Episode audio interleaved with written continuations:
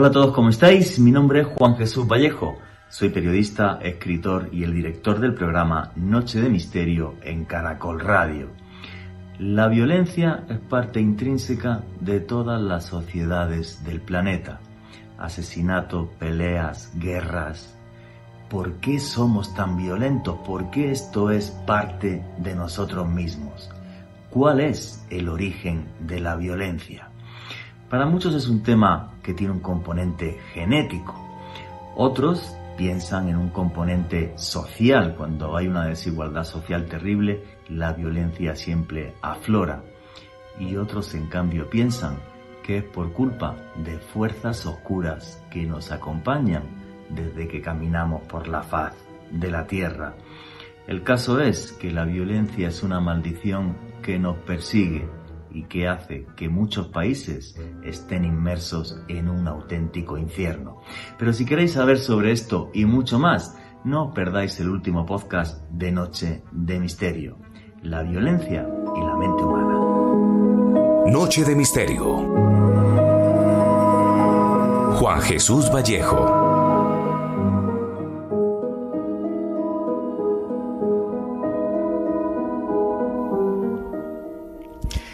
Son auténticos monstruos. Sin embargo, muchos de ellos se han hecho héroes a través del celuloide, del cine, de la gran pantalla. Terriblemente despiadados, sin capacidad de emocionarse, pero a la vez inteligentes, megalómanos, manipuladores, les estoy hablando de los psicópatas. Una enfermedad mental, una patología. Sin embargo, toda esta tarde cuando estuve leyendo sobre, sobre esto, tengo que decir que además de ser un tema repleto de misterio, es algo que me hizo reflexionar mucho. Reflexionar sobre cuál es el origen de la violencia por qué los seres humanos somos tan violentos. Leyendo esta tarde sobre mm, psicópatas, y luego les comentaré porque eso me aterró todavía más, aunque ya era algo que conocía, eh, ya que se habla de eh, también psicópatas de guante blanco, o sea, psicópatas que no utilizan la violencia. Pero bueno, el caso es que de los psicópatas más convencionales, estos que aparecen en el cine, estos que aparecen en documentales y en las portadas de los periódicos porque sus crímenes nos aterran, la frialdad con la que lo hacen, eh, esa mentalidad tan macabra con la que pueden llevarlo a cabo y esa eh, crueldad, bueno, pues muchos de estos psicópatas tremendamente violentos resulta que se criaron en un ambiente violento, donde hubo abusos, y ellos, en cierta medida, repiten los abusos que vivieron desde niños. Y leyendo de todo esto es cuando hacía esa reflexión, aquí solo en casa, hoy la hago en voz alta ahora, con ustedes sobre cuál es el origen de la violencia. ¿Por qué somos tan violentos. Eh, la historia de la humanidad está plagada de guerras hasta hace cuatro días, hasta que en 1945 un señor que se llama Oppenheimer inventó una bomba en la que las guerras no las ganaba nadie, que es la bomba atómica. Y sin embargo, aunque supuestamente estamos en la mayor época de paz de la historia a nivel de violencia entre países, seguimos viviendo en una sociedad tremendamente violenta. Y es normal y es chévere que alguien llegue a su casa, ponga la tele y aparezcan dos tipos dentro de una jaula partiéndose la cara y eso nos parece genial e incluso apostamos. Em, muchas veces cuando estoy en España y le comento a algún amigo, no, llevo ya siete años y medio viviendo en Colombia me miran asustados como diciendo, pero sigues vivo, allí no, no, no te pasó nada, por desgracia por la mala imagen que tiene este país. Pero eso sí, y aquí los colombianos creo que no sois conscientes, Colombia es uno de los países más violentos del mundo, con mayor número de asesinatos, de secuestros, de abusos sexuales, o sea, una auténtica barbaridad. Y es increíble porque estoy rodeado de colombianos, no me junto con ningún español y es gente maravillosa. Y venga a darle vueltas esta tarde a esa reflexión. ¿Cuál es el origen de la violencia? Es intrínseca a nosotros mismos, ya que estamos preparados genéticamente para poder defendernos, para ir a una guerra y sobrevivir, o para asesinar a alguien si estuviéramos en peligro tuviéramos que defender, por ejemplo, a nuestra familia. Yo lo que creo es que una gran parte de esa violencia realmente tiene un origen social. La pobreza, la miseria, solo engendran violencia. Y en países, países con una desigualdad social tan enorme, creo que por desgracia eso es algo que siempre va a pasar. No sé si habéis visto la película El Joker, pero cuenta muy bien cómo a lo mejor un tipo que hubiera sido un, sin más, un pequeño enfermo mental, acaba convirtiéndose en un criminal y un psicópata. Para algunos esto tiene un origen genético. Y realmente es que uno nace así, con una serie de cosas en el cerebro y ya. De todo esto va a hablar un perfilador criminal que tenemos esta noche que sabe de esto mucho más que yo. También dándole la vuelta al origen de la violencia, me acordaba esta tarde de una entrevista que una vez le hice a un exorcista. Y este exorcista me dijo, Juanje, en el mundo hay sombras que no podemos comprender. Yo entiendo la violencia, hasta que llegué a Auschwitz. Cuando vi aquella violencia, entendí que el origen de esta era sobrenatural. Y aquella frase, eh, me la dijeron en Sevilla, me acordaré toda la vida, me impactó mucho, en el sentido de decir, pues a lo mejor el mundo en que vivimos es una lucha entre luces y sombras, y realmente las sombras, llámenle demonios o como quieran, son capaces de entrar en nuestra mente y manipularnos es genético, es por los demonios o somos nosotros mismos. Intrínseco a nosotros y cuando creas tanta miseria como pasa en este continente, pues por eso hay tanta violencia. O a lo mejor es un poco de las tres cosas que les he dicho.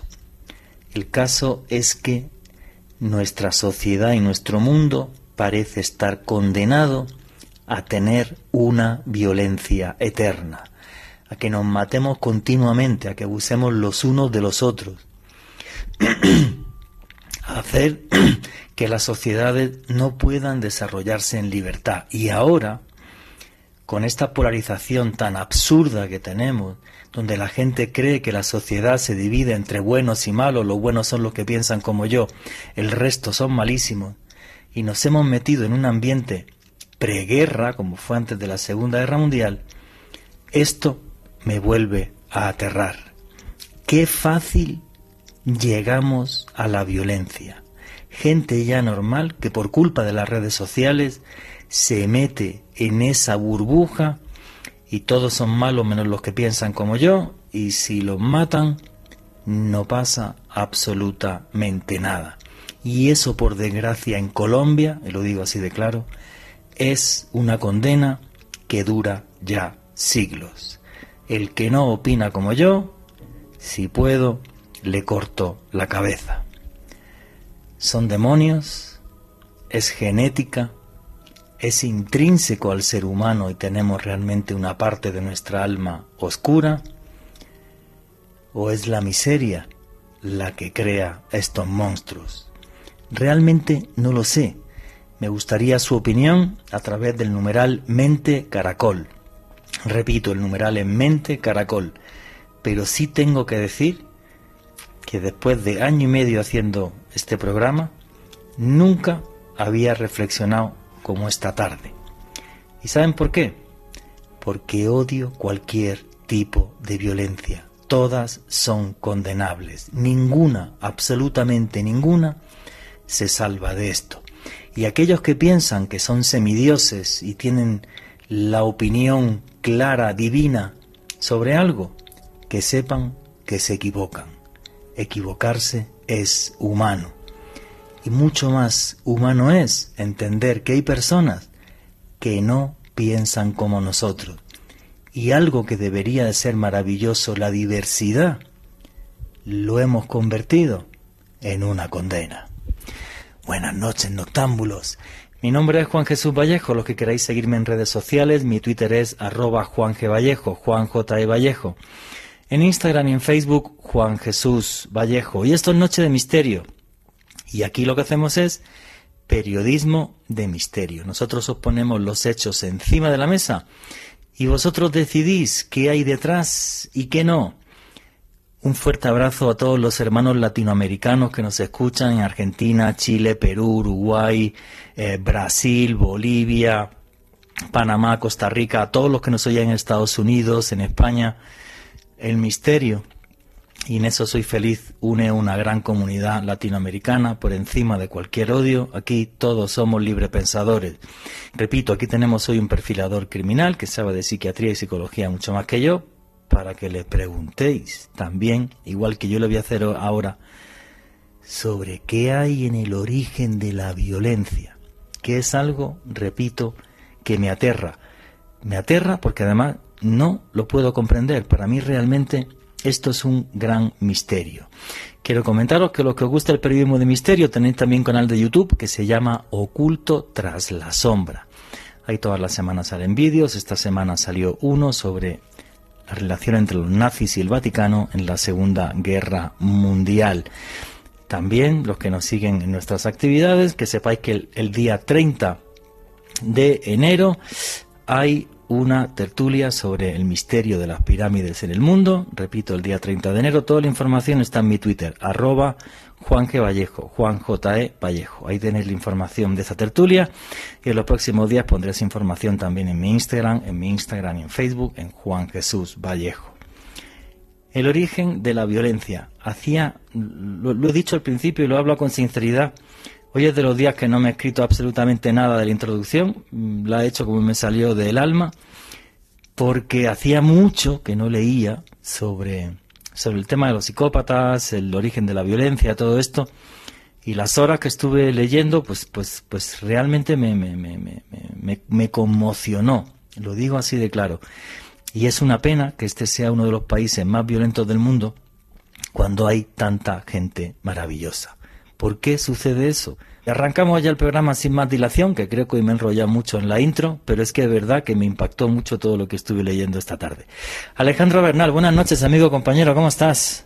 Buenas noches, Juan Jesús. Un saludo para usted, para Richie en los controles, para nuestro gran invitado de excepción de esta noche, Edwin Olaya, y para todos los oyentes que se conectan en este momento con la señal de Caracol Radio, todos los que nos escuchan a través de los dispositivos móviles, Juan G, o en directo a través del dial en los radios. Un abrazo muy especial para todos ellos.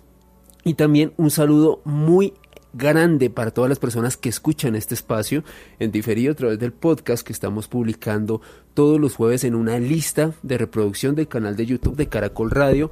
Juan hoy un tema que ha generado mucha expectativa en las redes sociales. Muchas personas me han escrito muy contentas de saber que vamos a abordar esta temática que habían pedido durante meses y hoy realmente con todo un experto en la materia. La verdad que no he tocado este tema en este año y medio, que me gustaría tratarlo más veces, pues porque como estábamos en medio de la pandemia, mm, no quería meter algún tipo de tema así, se lo comentaba a Edwin Olaya, que ahora, ahora va a hablar el otro día. Pero esto desde la pandemia ya hay que olvidarlo, hay que vivir día a día, que los que nos hemos vacunado genial, que no él sabrá qué hacer con su vida, y esto ya yo creo que va a durar eternamente, entonces pues simplemente nos toca vivir y ya, y vivir sin miedo además. Pero bueno, Alejandro Bernal, para ti, ¿dónde está el origen de la violencia? Wow, yo creo que el origen de la violencia y como tal el origen de la maldad, Juan, que está intrínseco en nuestro ser. Somos una mezcla de luces y sombras. El tema es en qué momento esas sombras nos ganan y nos llevan a cometer actos y auténticas barbaridades como algunos de los casos que vamos a examinar en estas dos horas. Pues fíjate, yo en Cadena Ser, pertenece al grupo Prisa, como esta cadena, en España hace muchos años, dije lo siguiente. Cuando estuve en Colombia, en el año 2004, yo entendí el comunismo, porque estuve en Tierra Bomba y vi a unos niños en una habitación con un cerdo. Todos esos niños les hablas del comunismo, les pagas 100 dólares al mes y les das un fusil y Dios santo. Y dije, entendí Al Qaeda cuando un día en Egipto, en Fayum, cerca de la frontera con Libia, nos equivocamos en el coche, que me asusté mucho en donde nos metimos, y vi a unas niñas conviviendo con una cabra en una casa. Y dije, ahora entiendo Al Qaeda. Todos estos niños les habla del Corán y de Mahoma y no sé qué y de bla bla bla, y ese niño acaba siendo un criminal muy fácil. Eso, para mí, la miseria siempre engendra violencia. Ahora, ahora, hay y vuestras opiniones a través del numeralmente caracol. Yo sabéis que no hago programas convencionales, aquí empezar aquí a, dar charlas de contar historia psicópata número uno, aquí no hay guion, aquí hablamos así entre amigos y ya mismo va a entrar Edwin Olaya a dar su opinión. Bueno, la miseria engendra violencia siempre, desde mi punto de vista. Y por eso este continente está condenado a una violencia endémica porque es uno de los continentes más desiguales del mundo. Ahora, hay otras violencias que sí me son muy difíciles de explicar. No solamente la de los psicópatas, sino mucha gente que simplemente lleva la violencia por violencia, que es desagradable, perdón, que no dicen buenos días. Yo vivo en estrato 6, aquí en lo más gomelo de Bogotá. ¿Cuántas mañanas salgo y digo buenos días y no me responden? Me dan ganas de estrangularlo. ¿Ve? Yo también respondo de forma violenta. No estrangulaba a nadie, pero es decir, a ver, caballero, he dicho buenos días, hablo español. O sea, ¿por qué es la gente así? No lo entiendo. O sea, eh, a ver, el numeral, mente caracol y ahora leemos vuestras opiniones. ¿Por qué la gente le dice buenos días a medio metro? Eh, vale, creo que no soy tan bajito, mido un metro setenta, soy calvo, tengo los ojos muy claros, se me ve la lengua, parezco un reptiliano. No responden. Además te miran como, como el que mira una porquería, macho. O sea, es como de... O sea, caballero, o sea... Mm, ¿Por qué hace la gente eso? No lo sé. Porque para mí eso es violencia. Al que tú le dices buenos días por la mañana, a medio metro y no te responde, con perdón, en su casa es una porquería y en el trabajo es un jefe asqueroso seguro.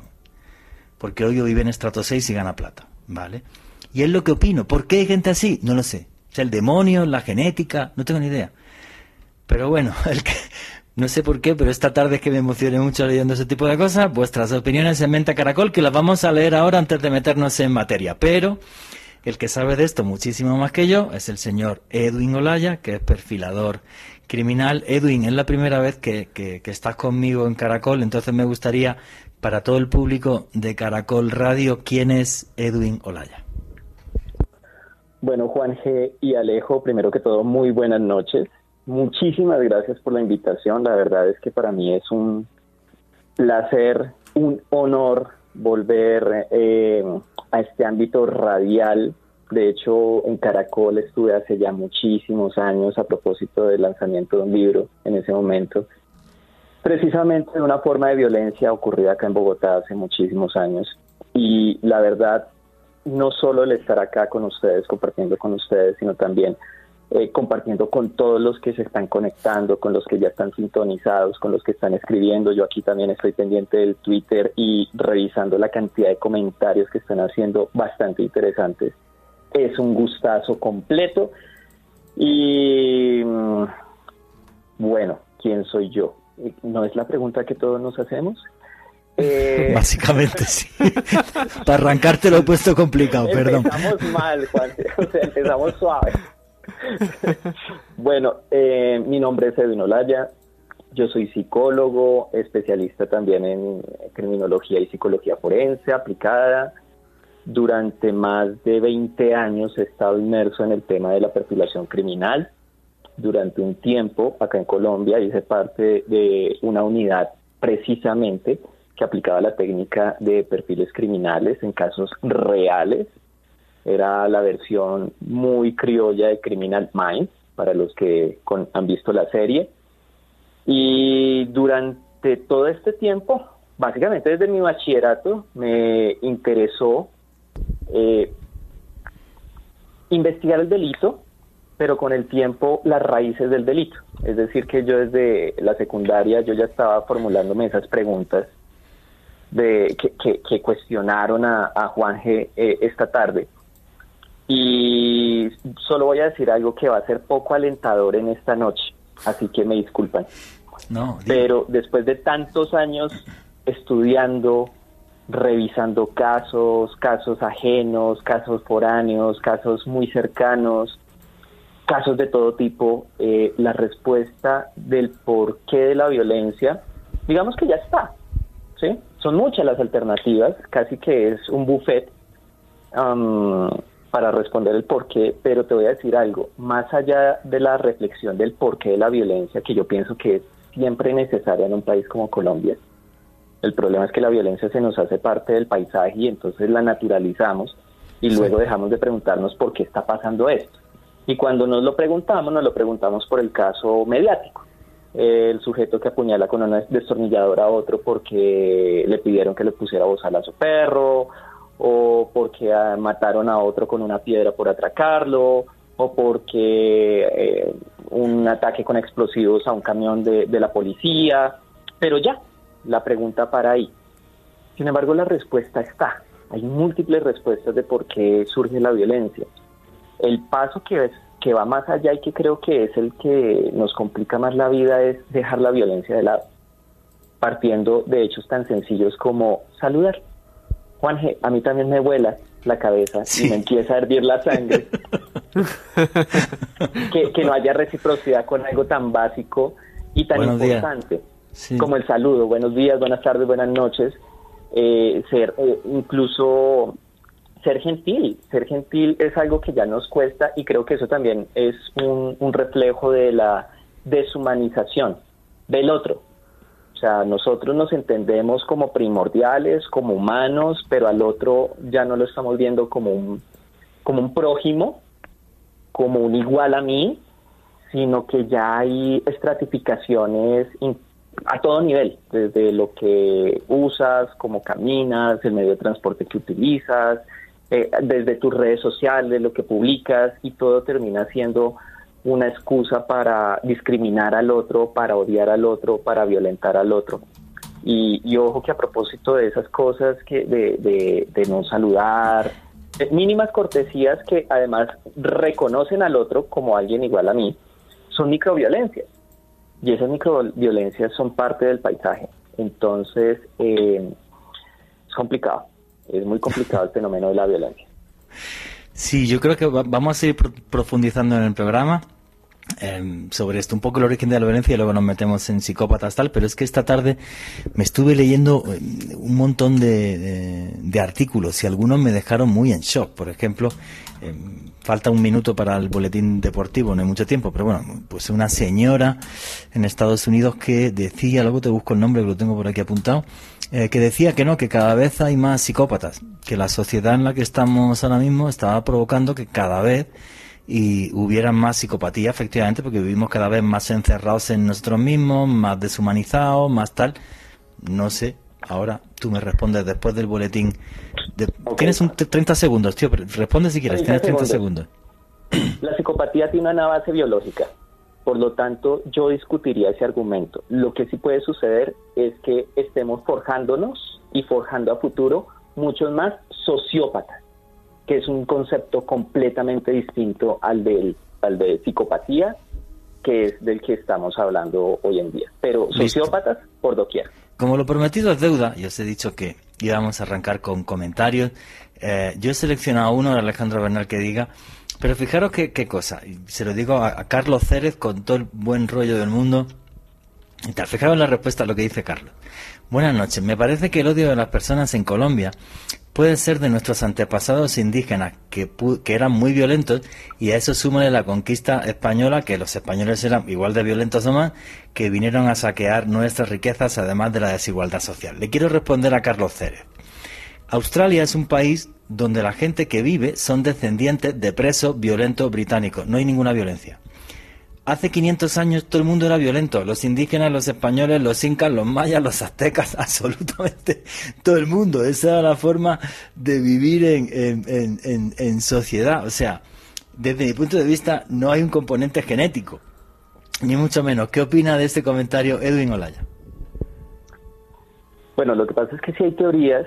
De hecho, hay un, hay un genetista colombiano, eh, Emilio Yunis, quien hace ya varios años atrás eh, escribió un libro titulado ¿Por qué somos así? refiriéndose precisamente al comportamiento eh, violento, extremadamente agresivo de los colombianos. Y su tesis la sustenta, obviamente, desde su conocimiento como genetista, y del hecho de um, que quienes llegaron acá a Colombia no fueron precisamente los nobles de otras tierras, sino eh, proscritos, violadores, homicidas, que estaban buscando escapar de, una pena o de morir en el caldazo en sus tierras. Digamos que es una parte de la explicación porque no podemos desconocer que eh, hay un componente, a ver, y es, que esto no es tan sencillo de explicar porque cuando hablamos de, ¿y, lo de, ¿y lo de Australia qué?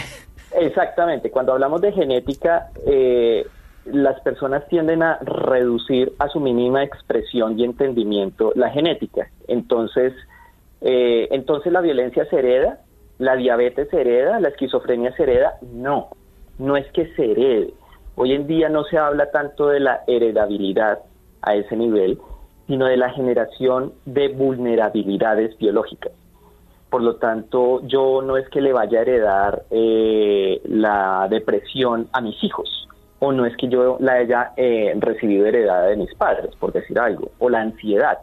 No, resulta que en mi organismo hay un componente biológico que me hace muy sensible a determinados estímulos. Cuando se presenta ese estímulo en el entorno es cuando se detona, por ejemplo, al hablar de las enfermedades mentales, la depresión. De alguna manera, este modelo explicativo de por qué aparecen ciertos comportamientos se traspola al campo de la, de la explicación de la violencia en el entendido de que hay una predisposición natural en ciertas poblaciones a la violencia. Pero ojo, ojo que aquí entra algo que mencionaba hace un instante. El contexto es fundamental para que eso, para que esa vulnerabilidad estalle para que, se, eh, para que dé pie a la aparición de un comportamiento o de una enfermedad mental, de un trastorno mental. En consecuencia, claro, entiendo lo de Australia, es un argumento, es un contraargumento buenísimo, sin embargo, lo que yo tendría que sumarle acá es que Colombia no ha tenido un momento la paz es muy subjetiva, pero quiero que se me entienda el concepto de paz en el, en el sentido de que no ha habido tiempos cesantes de actividad violenta, de comportamiento agresivo. Siempre ha estado presente, manifiesto, con unos grados de creatividad, en algún momento lo hablábamos con Alejandro, con algunos grados de creatividad y de, y de violencia extrema, como en la época de la violencia, los 30, los 40, en la cual el ser azul o rojo, hablando de los partidos políticos, eh, ya era per se una condena de muerte, una sentencia de muerte, o la luz verde para que sencillamente te abrieran el cuello, te sacaran la, la, lengua por el cuello, que era el famoso, ¿cómo se llama? La corbata colombiana, la corbata colombiana, así se estudia en todo el mundo. Exactamente pero ese nivel de, de, incluso mi mamá me ha contado, ella, ella vivió en el campo en su juventud, eh, como tuvo que ver vecinas de fincas aledañas que estando embarazadas sencillamente les abrían el vientre al mejor estilo de, de, Ruanda, por ejemplo. Eh, entonces, acá la violencia, claro, hay una vulnerabilidad, pero el contexto también ha favorecido para que esa, ese comportamiento violento aparezca en múltiples y variadas formas, que era lo que hablábamos hace un momento. La violencia no es únicamente disparar, apuñalar, también implica eh, insultar al otro, eh, ignorar al otro, a propósito del saludo.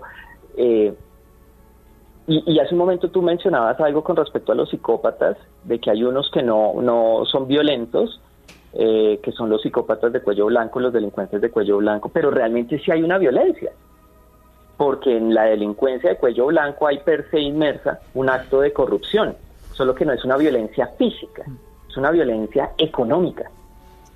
Y por eso es que hoy en día vemos diferentes niveles de violencia, diferentes tipos, la sexual, la económica, la psicológica, la emocional, la patrimonial, la física. Eh, creo que me repetí, lo siento, pero son varias, ¿sí? E incluso con unas mixturas muy extrañas entre sí. Eh, a propósito, si me permiten, en estos días voy a subir un video en, un en mi canal de YouTube, Edwin Olaya, así sencillito, eh, en donde hablo de la relación del maltrato animal con la violencia interpersonal. Que esa es una otra forma de violencia que pasa desapercibida. Como yo empiezo a maltratar, por ejemplo, a la mascota de mi pareja para que mi pareja me haga caso. Uf, eso es otro nivel.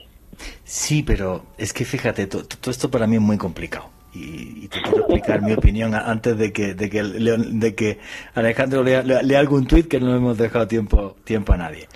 Alemania fue posiblemente el, país donde se generó la mayor violencia en el siglo XX. Mataron 6 millones y medio de judíos, salieron a conquistar eh, Europa en una época en la que ya aquello era un absurdo. Cómo se comportaron con la población eh, rusa o soviética, llámalo como quiera, es algo que no tiene, creo que, parangón en la historia, salvo que te vaya muchos siglos atrás.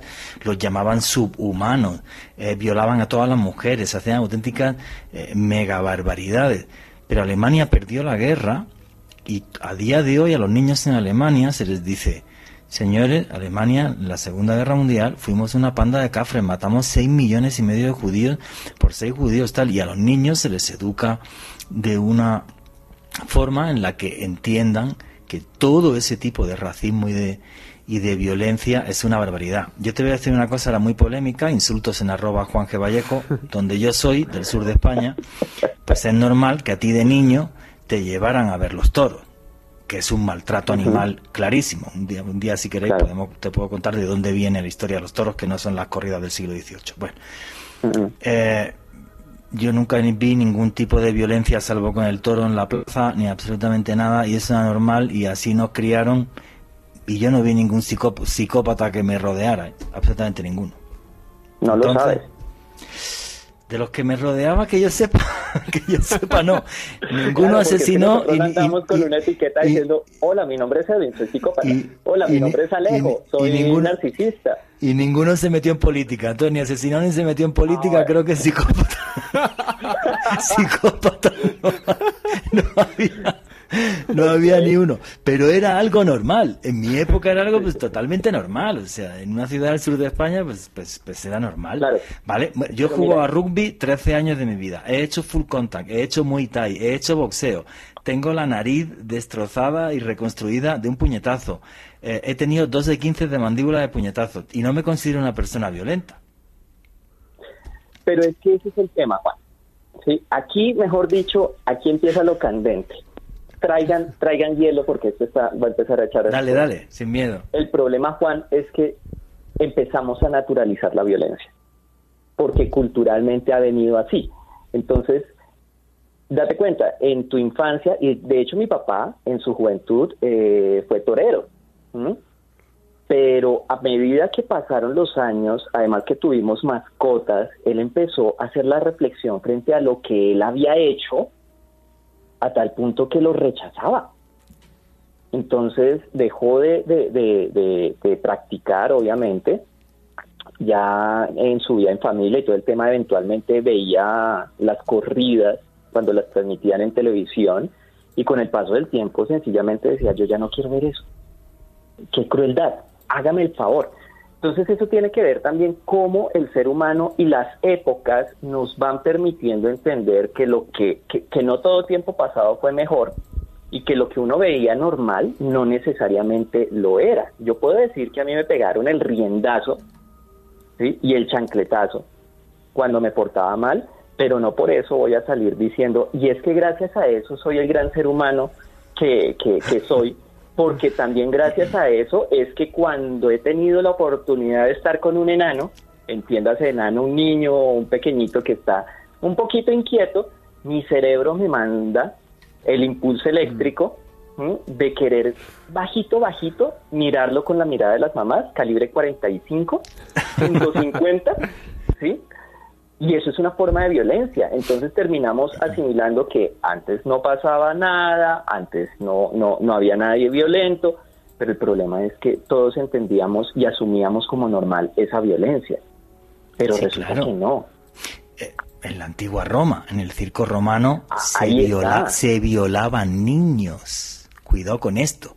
Lo del circo romano no es solamente lo que habéis visto, los gladiadores, no. Como espectáculo cómico, se amarraba a un niño, un adolescente, a un palo y llegaba alguien así con un pene bastante grandote y lo violaba y todo el mundo se reía. Y Roma era entre comillas la civilización del mundo hace dos mil años. O sea que somos, somos eh, muy violentos. Yo una de las cosas, por ejemplo, que, que, que, que, me quedé en shock y nunca más volví a trinar sobre esto, cuando yo llevaba en Colombia muy poco tiempo, muy pocos meses, porque al principio cuando vine a América estuve viviendo en Lima, eh, y pusieron, pusieron una bomba, fue en el centro comercial andino.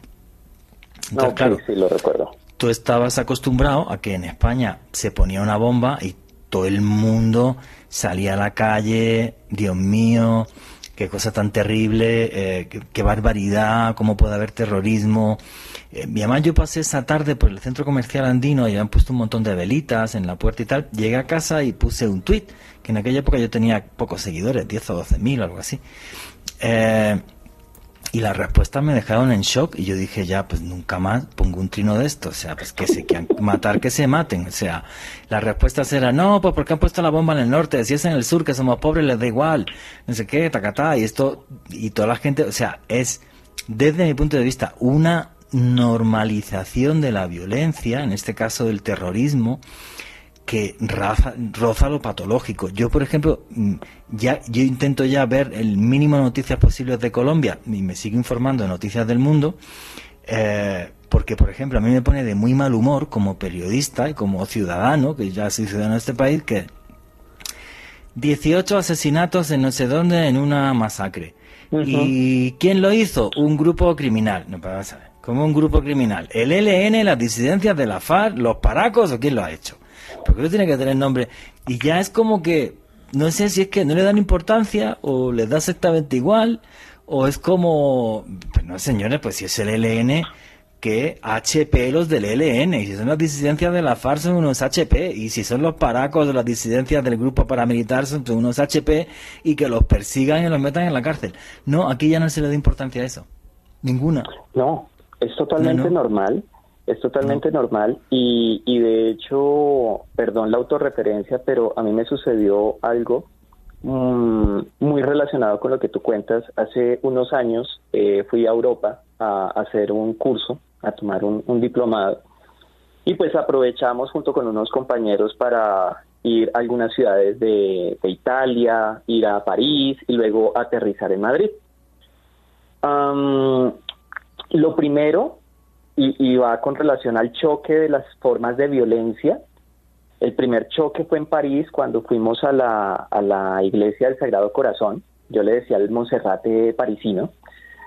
Em, y nos había un vigilante, un guardia, en la entrada con un detector de metales, revisando nuestra, nuestros maletines claro, esa, e, ese fue como el, despertar a otra forma de violencia, ¿sí? que era la radicalización, los ataques terroristas, pese a que en Colombia eh, ya habíamos vivido ese tipo de cosas, pues eh, era más normal verlo allá, pero, pero el asunto es que eh, enfrentarse a esa situación choca. Y choca tanto y, el, y las miradas cambian que cuando ya teníamos que regresarnos a Colombia, no queríamos volver, porque justo esa semana hubo un atentado con un carro bomba en una, en una instalación de la DIAN o próxima a la DIAN. Eh, hubo el caso de un policía que apuñaló a su esposa y a su hijo y los mató. Y nosotros decíamos, nosotros venimos de allá y vamos a volver a eso. Entonces, es, es una violencia que al estar aquí sumidos, al estar totalmente sumergidos, perdón, a diario escuchando el atentado, la masacre, el homicidio, la violación, que capturan a uno, que capturan al otro y nada pasa, la violencia se hace parte del paisaje. Y eso creo que nos, nos insensibiliza eh, para movilizarnos a proponer algo en contra de y no esperar que el otro lo haga. Yo puedo partir desde saludar. Cosas tan sencillas como saludar, como movilizarme, como divulgar cosas. Eh, mira, eh, Alejo y Alejandro, los, eh, Juan Alejandro lo sabe muy bien. En mis redes yo trato de, de ser muy cuidadoso con el contenido que yo publico. Yo sé que a veces es divertido como sacar el sangrón, ¿sí? Eh, cuántas ganas me gustaría pegarle un cachetado a alguien por X, Y, Z. No, pero es que eso también es violencia. ¿Por qué no empezar a regular la violencia desde nosotros mismos? Y el problema es que las redes hoy en día han fomentado el anonimato de la agresión. Y eso nos lleva a que podamos atacar, pues Twitter tiene muchas cosas maravillosas. Yo, yo yo realmente he encontrado en Twitter personas maravillosas y contenidos geniales, pero no podemos desconocer que es casi que un coliseador romano meterse a Twitter. ¿sí? Hay unas batallas, unas peloteras, insulto va, insulto viene a todo nivel, senadores, presidentes, expresidentes, y uno dice, ¿y qué sale de acá? ¿Por qué no empezar a cambiar cada uno? Porque no queremos, porque esperamos que el otro lo haga hombre, y si el otro no quiere, entonces ¿qué? Porque el otro no lo hace, yo tampoco lo hago y entonces todos nos jodemos. Ya me empecé a calentar, ¿sí ve? ¿Cuánto que usted provoca? No, pero es que la reflexión que has hecho está genial. Yo desde que llevo en Colombia nunca pensé en regresar a España hasta que el año pasado, en octubre, cuando estuve haciendo, grabando una publicidad en Egipto, en Alejandría, pasé por Madrid, era justo cuando estaban aquí los bloqueos, manifestaciones, la primera línea, los disparos, los mm. muertos todos los días. Llegué a Madrid, me senté a tomarme una caña allí en medio y dije, madre mía, y tengo que volver ahora, o sea, qué paz, o sea, y, y, me da pena pues porque yo en este país he conocido gente maravillosa, a mí gente que, que, que, que me adora este país, me escriben por redes sociales, todas las historias, todo, y, y por ahora tengo la intención de seguir quedándome acá pero es increíble el, el, el, no haber evolución. Te pongo un ejemplo muy sencillo. O sea, yo aquí me he levantado una mañana, he puesto mi Twitter y un periodista, no voy a decir al medio, que es muy conocido, insultándome, pero así, o sea, insultándome. No tenía plata, no lo demandé. Eh, o sea, una cosa que tú en Europa no te entra en la cabeza. O sea, vamos a ver, un señor de un medio de comunicación súper conocido, que es un personaje público, se pone a insultarme porque le sale de la tal y ya. Y no, es normal. Que yo ahí lo que pienso, y lo voy a decir públicamente ahora que no, bueno, ahora que no me oye nadie, no. O sea, aquí el problema es que hay gente que se ha criado no en estrato 6, en estrato 40 y entiende que puede pisotear a los demás per se. Porque su papá y su mamá es fulanito y él no sé qué. Eh, o sea, es unas cosas, tío, una, una, una, una violencia por la violencia, que yo nada más lo, lo dije, ya me pongo violento, dije, yo espero no encontrarme ningún día este tipo, ningún foro de periodismo ni nada, porque si no es que, o sea, lo estrangulo, o sea, le estoy pegando tortas hasta que llegue la policía, dando tortas me quedé cuarto de España dos años, o sea, todavía algo me quedará, pero, o sea, es como, pero tío, o sea, ¿Cómo puede ser así? ¿Cómo, o sea, ¿cómo, ¿cómo se puede ser así, no? Eh, bueno, vamos a ver, quiero decir una cosa. Eh, es la primera vez creo que siempre me destrozo el guion de los programas, pero llevamos 54 minutos y, no hemos hoy batido el récord. O sea, tengo aquí como 14 puntos y no he llegado ni al primero, pero bueno, me, surgió la reflexión esta tarde, estando Edwin, pues es todo un placer y un honor pues, pues que alguien nos ilustre de esto que creo que todos deberíamos de poner un granito de arena para tener una sociedad mejor. Y aquí en Colombia hay gente maravillosa y también hay parte de la sociedad que es maravillosa. Luego otros son unos brutos, como cualquier lugar eh, del mundo. Pero el problema es esa normalización de la violencia que desde mi punto de vista aquí sí roza eh, lo patológico. O sea, ya es un tema de... Dime. Si me permites dos cosas. Eh, no, no, no, no, porque aquí ya estoy viendo que dijeron, señores, Creo que como para variar, dice Edixon Giraldo, no nos va a alcanzar estas dos horas. Y yo realmente tengo unos antecedentes pésimos con el manejo del tiempo, entonces no quiero, no quiero favorecer esa, esa premisa. Pero dos cosas. La primera, Eh, alguien decía hace un momento que la criminología es muy del derecho y que es pura teoría. En realidad no.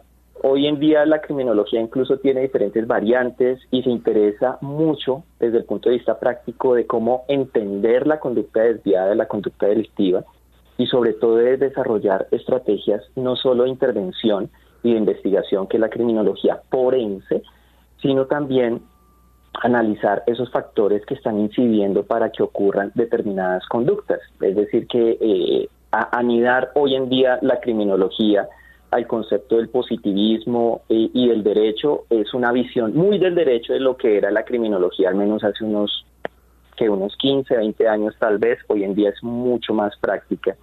Y a partir de esta nueva mirada desde la criminología es que se está hablando de una patología social. Y en, medio de esa patología social eh, entran variables de salud mental de los individuos de esa sociedad, que es lo otro que tenemos que empezar a mirar la sociedad no es no está alterada porque sí como si fuera un organismo autónomo, sino que nosotros somos quienes conformamos la sociedad. Entonces, al hacer esa reflexión, casi que ese silogismo, si la enfermedad, eh, si la sociedad está enferma y nosotros somos quienes constituimos la sociedad, entonces, ¿cuál sería la conclusión? Una pregunta, ¿cuál es el estado mental de nosotros? Realmente estamos tan bien como creemos estar. Y aquí es donde sale, se me sale el psicólogo y empieza a decir, venga, en serio ni por, ni por, ni por error, ni por venganza, dice mi mamá, tiene esa expresión, ni por venganza se le ha ocurrido ir al psicólogo. ¿Usted verdad cree que tiene las ideas organizadas, que tiene el desván limpio organizado? Solo lo voy a dejar así. Porque a veces, y yo se los digo, yo no tengo problemas en reconocerlo, yo siendo psicólogo tuve que ir en varias ocasiones al psicólogo, porque claramente yo tengo puntos ciegos y uno no se puede atender, primera, primera cuestión. Y segundo, hombre, siempre se necesita alguien que tenga una mirada objetiva, científica, porque yo también tuve que hacer una selección muy cuidadosa de con quién iba a abrir mi corazoncito y mi cabecita em, para obtener las soluciones y las respuestas que yo estaba buscando. ¿Listo? Entonces, eso, uno, ¿cuál es el cuál es tu cómo está tu salud mental? Es la pregunta que yo le haría. Eh, no necesariamente para que nos la contesten, ni más faltaba, porque si no aquí nos quedamos, pero piénsate cuál, cómo está tu salud mental si tienes problemas de relaciones con los demás, venga, ¿no será que no son los demás los del problema realmente, sino que algo puede estar pasando contigo? Ese, ese rencor exacerbado hacia todo y todos, eso de pronto no será que eh, no está tan bien, no está tan bueno y quizás por eso no puedes avanzar con tus proyectos o con la gente o en tu matrimonio, tu noviazgo, tus amistades, tus compañeros de trabajo, no sé, ahí lo dejo. Lo otro eh, que ya se me olvidó porque también se me van. no te se me olvidó, no puede ser. No ah, el primero y no el segundo. No, te preocupes. Sobre lo que decía. Perdón. No te preocupes, sobre lo que decías ese primer punto. Bueno, yo no solamente voy al psicólogo, yo voy al psiquiatra, yo estoy bastante peor, no tengo ningún problema. a otro nivel, listo. Sí, yo, yo, claro, yo voy al psiquiatra, pero vamos a ver, yo de joven tomé droga, escribo de ovnis y no sé qué y tal, pues tengo que ir al psiquiatra, no tengo ningún problema. Pero aparte yo tuve unos problemas de ansiedad muy grandes y no me importa decir, voy al psiquiatra. Es que se nos, se nos olvida lo importante que es la salud mental. Efectivamente, y cuando están mal, están mal. Y fijaros lo bonito que fue estas últimas Olimpiadas, esta chica de color norteamericana que era oh. gimnasta, que dijo, no puedo, ya no puedo más, no puedo con la presión, no puedo más, ya, oye, pues genial, tía, o sea, lo importante es tu salud y la salud mental, el cerebro es tan importante como el hígado o un riñón. Yo no tengo ningún problema en reconocer que cuando me encuentro con un mínimo de ansiedad, que yo dije, que yo digo, ahí va, será esto patológico, por si las dudas, claro que ver psiquiatra, obvio, obvio, claro, claro. no vivir lo que viví cuando joven, que fue un infierno por X razones que no vienen al caso, al caso ahora. Bueno. El problema es que acá se castiga la, la vulnerabilidad. como, que eres un débil. Entonces, eres un débil y no sé qué. Entonces eres débil, no sirves, eh, le quedó grande, no pudo, papá, ¿qué le pasó? Hágale más bien. Y entonces, cuando alguien cae, lo levantamos esa patada. Y, y, y hombre, Así no En fin, funciona la cosa. bueno señores, son las 11 de la noche, he batido todos los récords, eh, de los 34 puntos que tenía de guion, no he hecho absolutamente ni uno, ahora además creo que somos octavos del país, o no sé más en Twitter porque la conversación creo que le ha gustado a la gente, ahora arrancamos leyendo preguntas y lo más que puede pasar es que hablemos de psicópatas solo media hora y repetimos el programa en un mes y ya está, no os preocupéis, le pido perdón al público de Caracol, pero creo que esta conversación ha sido muy interesante porque nos afecta absolutamente a todos, como seres humanos y como sociedad. Y que mejoremos me parece maravilloso. Y yo, el primero, que soy un ser humano tremendamente imperfecto. Eh, Alejandro Bernal, échame una mano, mira a ver que algún comentario, alguna pregunta, porque es que nada más que hemos leído uno, encima de todo y somos terceros del país en, en Trending Topic. Juan G, aquí Carolina le pregunta a Edwin cuál es la diferencia entre un sociópata y un psicópata. para entrar en materia y con el guion. Eh, bueno, ¿qué es lo que pasa? El psicópata es, algunos lo definen no tanto como una enfermedad mental, más sí como un trastorno mental, particularmente como un trastorno de personalidad. Y tiene unas características muy particulares de comportamiento. eh, ha habido varios estudiosos, pero digamos que eh, la gran mayoría coinciden que se trata de alguien con una mente muy superficial, muy simple, es muy egocéntrico, manipulador, eh, lo típico, ¿no? Lo que más se menciona, que carece de empatía y por lo tanto de remordimiento o culpa cuando hace las cosas, que sus emociones son muy superficiales y son muy, muy acá arriba, eh, algo que se llama eh, en pura empatía cognitiva. Es decir, yo entiendo que estás triste, yo entiendo que estás feliz, yo entiendo que estás aburrido, pero no hay una empatía emocional, es decir, no logra conectar con la emoción de la tristeza, de la alegría, de la, de, de, de en fin, de toda la gama de emociones. No conecta, ¿sí? Por eso se habla que es muy superficial. Pero también se habla que son impulsivos, que tienen precisamente por esa impulsividad falta de control de sus comportamientos, son irresponsables, necesitan muchísima excitación. Eh, en sus antecedentes usualmente hay problemas de conducta y ese digamos que sería el cuadro eh, el cuadro que reúne los diagnósticos, ¿vale? Pero lo que se ha... Eh, el, del, el, del, psicópata que no significa que luego el tipo va, tenga que delinquir.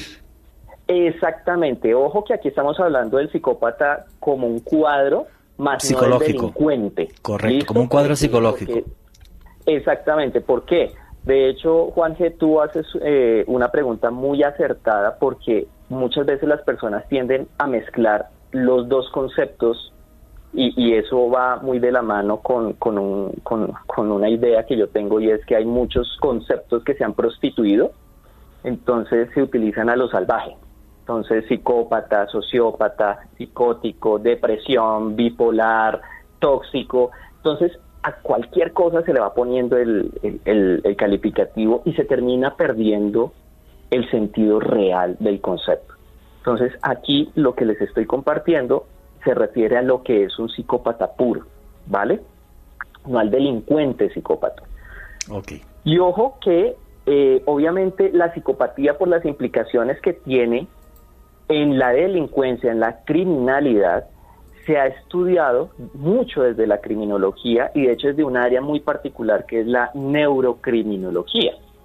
Y lo que se ha logrado establecer, que era lo que mencionaba hace un rato, es que... Mmm, que tienen un fallo que, cerebral, digamos, por decirlo de alguna forma. Exactamente, Juanje, tal cual. Hay unas áreas del cerebro de estos eh, individuos que no funcionan, entre comillas, como normalmente funcionan en todos los demás, en todos nosotros. Suponiendo que los que estamos aquí escuchando y que nos escuchen después, pues su cerebro funcione normal. Pero eh, el mío, pues a veces tengo dudas, pero ok, eso es, eso es tema para otro programa. El asunto, el asunto es que eh, ellos nacen con esa predisposición, es decir, su cerebro funciona así. Nadie les enseñó, ni, ninguno pidió que su cerebro funcionara de esa manera y por eso es que hoy en día hay una revolución en torno a, las, a la consideración que se debe tener frente al psicópata. Consideración no de que hay pobrecito, sino consideración en cuanto a, venga, pero si esta gente realmente nunca pidió nacer así, son víctimas de su cerebro, ¿cómo los vamos a castigar? De hecho, el castigo que existe originalmente o que estamos aplicando es el que se debería aplicar. Un esquizofrénico, un paciente con esquizofrenia, tiene la misma situación. Su cerebro está funcionando de una manera totalmente anómala, pero como con el esquizofrénico sí tenemos un manejo particular y con el psicópata no. Es decir, es como si a ti te castigaran por nacer con diabetes.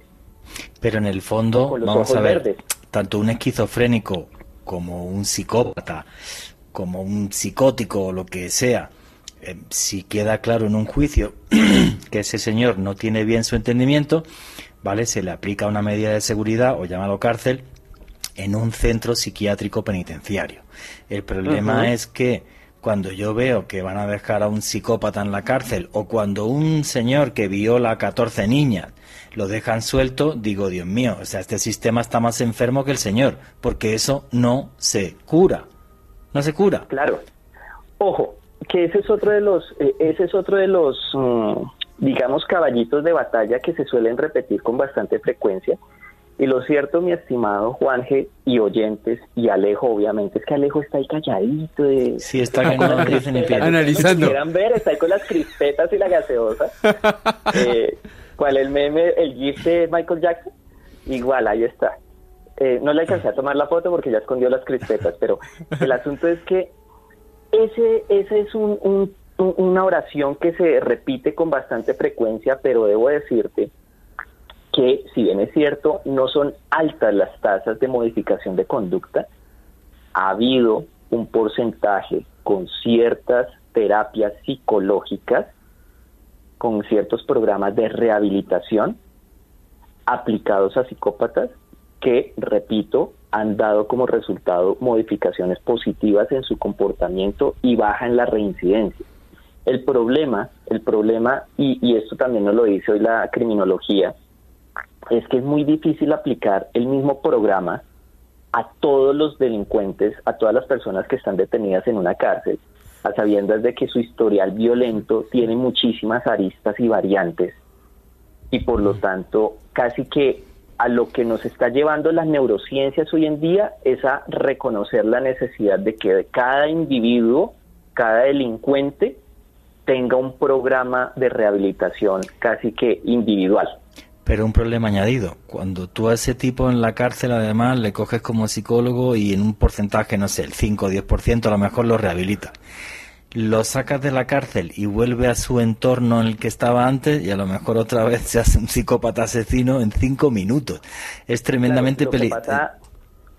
A, a, eso voy. Lo que pasa es que el tratamiento no se puede quedar en lo que yo voy a hacer con este individuo, sino que el trata y, y en los síntomas. Eh, que en este caso el síntoma de la psicopatía sería el delito, ¿sí? por ponerlo eh, eh, en una lectura que engrane los dos ámbitos, lo criminológico y lo clínico. El asunto es que yo debo incidir realmente, y ese es el propósito de los programas de, de rehabilitación y de tratamiento, yo debo incidir sobre las causas, de modo que independientemente de lo que sucede en el contexto, de lo que pueda suceder en el contexto, si las causas se han intervenido, es, se disminuye la probabilidad de que el individuo vaya, por ejemplo, en el caso que tú mencionas, a atacar niñas cuando salga. Pero si el problema es que yo me quedo trabajando en la superficie, diciéndole, venga, no mate, que eso es malo, en vez de analizar y de trabajar en cuáles son las causas reales, porque ojo, el psicópata no es un delincuente ni un criminal nato, que eso es a veces eh, lo que aparece en, la, en el imaginario colectivo.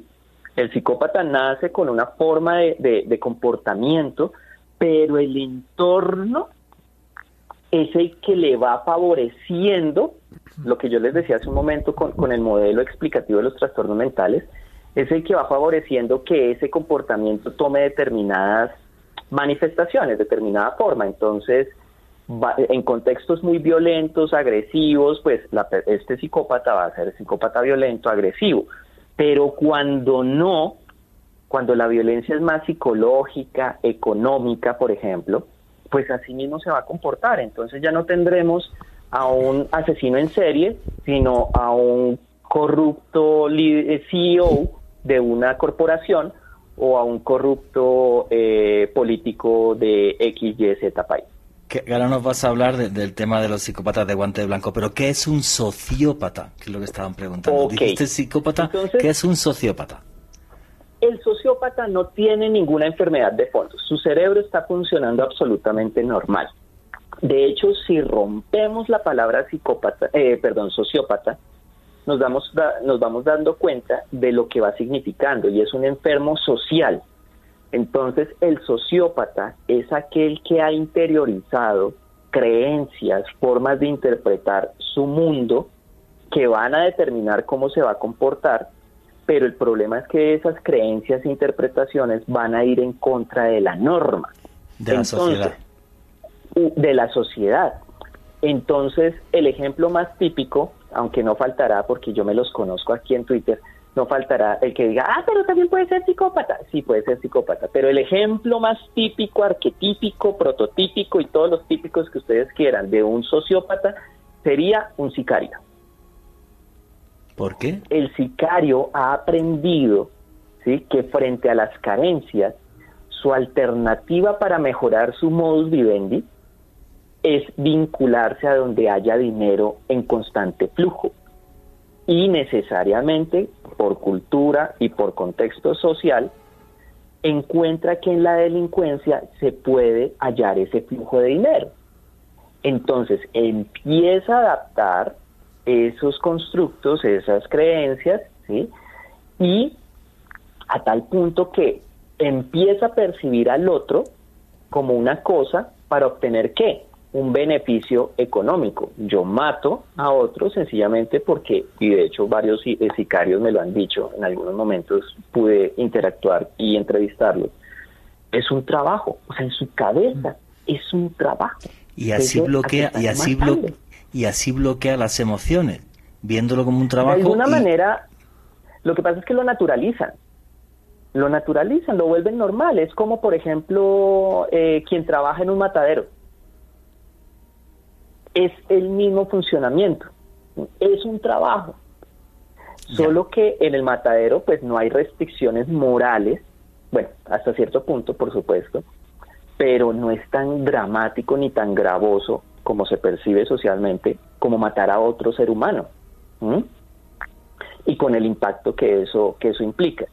Que algún sicario tenga un cerebro de psicópata, por supuesto, puede suceder, pero digamos que es para que se entienda el ejemplo. Es alguien que ha decidido abiertamente que ir en contra de la norma es eh, benéfico para su calidad de vida, para su modus vivendi y decide hacerlo sin que su cerebro le esté diciendo, venga, impórtele cinco el otro. No, la persona aquí lo hace de manera consciente y racional, ir en contra de la norma. Por ejemplo, y, yo sé que este ejemplo le va a chocar posiblemente a algunas personas, pero síganme que estoy hablando desde, lo, desde la ciencia, ¿vale? Bajémosle un poquito a la emoción, porque es que este país eh, es pura pasión, pero de hecho muchos delitos son emocionales. Pero sociópata podría ser la persona que teniendo un grupo de policías encerrados en un CAI, los trata de incendiar. Sí, claro. Sí, claro. Que haya otro psicópata por ahí que fue el que los encerró, listo, eso es diferente. Pero ese sería otro ejemplo de sociópata. Sí, o sea, y la... No lo sé, yo es que en este país veo tal falta de sensibilidad hacia el prójimo y con esas islas de pensamiento que se han creado y con esa polarización que se nos olvida que los policías son seres humanos y los que hasta, hasta los asesinos y criminales son seres humanos. ¿eh?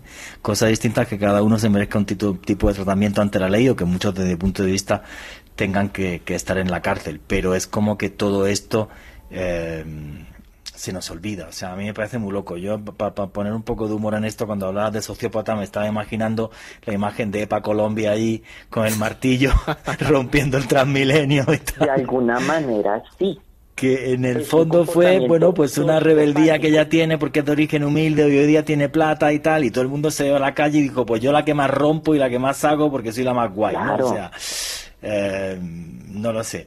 Pero mira, hay, hay, ¿querías comentar algo, Eden? No, no, no, no, no, dale, dale, dale. No, te, iba a decir, Bueno, eh, lo primero que tengo que decir, ahora que faltan todavía como 40 minutos para que terminemos, es que no sé qué nombre le pondré a este programa, seguramente ya lo, algo de psicópatas no, no os preocupéis, que del mes que viene, en marzo, en febrero, perdón, tenemos a Edwin Olaya y hacemos uno de psicópatas y este le titularé el podcast, espero que no haya lío luego en una plataforma y no en otro, algo así como el origen de la violencia o algo de oscuridad o de mal y ya, no sé, lo que se me ocurra el lunes por la mañana. Eh, a lo que voy, un tema que sí me parece eh, terrible los psicópatas, como tú has dicho, no tienen por qué ser delincuentes. De los casos que íbamos a hablar hoy, que no vamos a hablar de ninguno a este paso, posiblemente eh, cuando me miré sus infancias, todas eran terribles, niños abusados, padres alcohólicos o drogadictos, o un ambiente social mm, súper deprimente, horrible.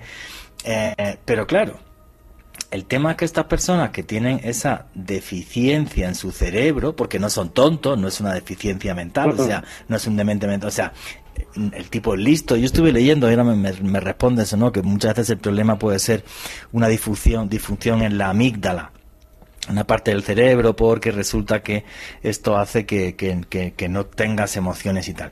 Pero el problema, y ahora a lo mejor digo algo polémico, de este tipo de personajes, si no están en un ambiente así, es que pueden llegar como son súper inteligentes, eh, narcisistas, egocéntricos, son capaces de ganarse a la gente, pueden llegar a niveles muy altos en la sociedad.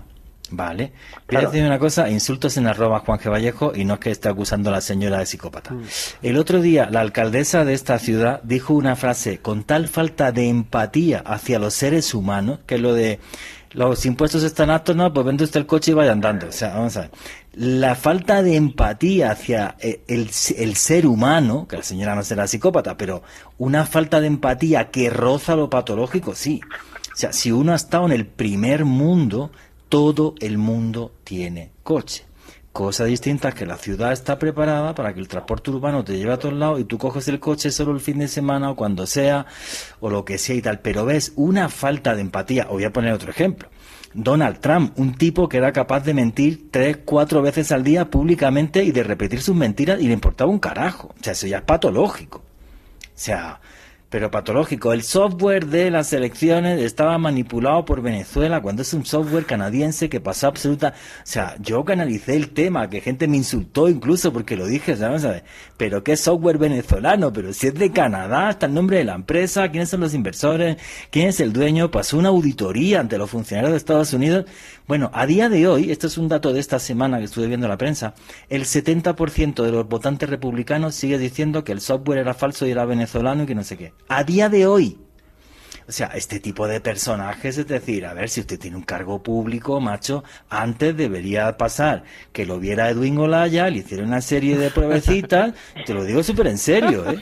No, no, pero podéis reír lo que queráis vuestra opinión a través del numeral Mente Caracol. O sea, si usted tiene esa falta de empatía y tiene usted un cargo público, perdone, no puede ejercerlo. O sea, yo no puedo jugar a fútbol eh, si, si, si, si, sin, sin pierna. O sea, es que es así.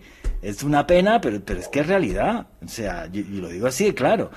Oye, estos psicópatas de guante blanco, ¿qué número de la sociedad o qué porcentaje de la sociedad estaríamos hablando? ¿Hay estudios científicos de esto?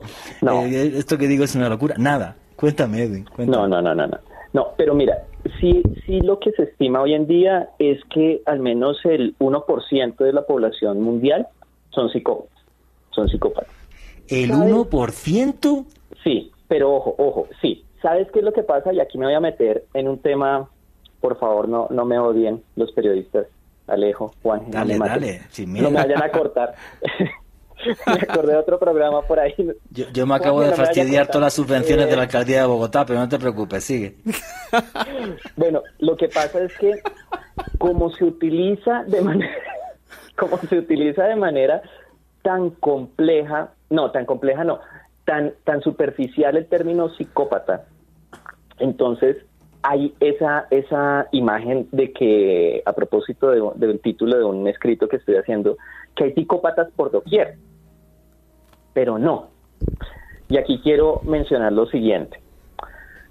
Hay una forma de personalidad que se parece mucho, muchísimo a los psicópatas. Si hay algo por lo que resalta el psicópata es que es muy egocéntrico y debido a su falta de empatía y a su falta de remordimiento, percibe a los demás como objetos, como cosas que están en función de satisfacer sus necesidades, ¿ok? Eso es lo que más se le reconoce al psicópata. Pero hay una forma de personalidad, sobre todo en su expresión más patológica, que es igualita. Y es la personalidad narcisista. Ah, amigo. Narcisista. Entonces, ¿qué es lo que pasa? El narcisismo, y aquí nos volvemos a meter en que no hay una única causa, sino que hay muchas. Hoy en día, ¿por qué se cree que hay más psicópatas?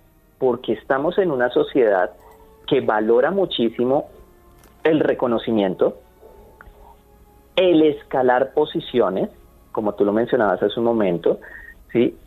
Y realmente lo que yo percibo es que ese reconocimiento de, del otro no es otra forma que la retroalimentación del narcisista. Entonces lo que yo creo hoy en día es que habemos, porque yo tengo rasguitos, controladitos, tranquilos, pero habemos más narcisistas que psicópatas.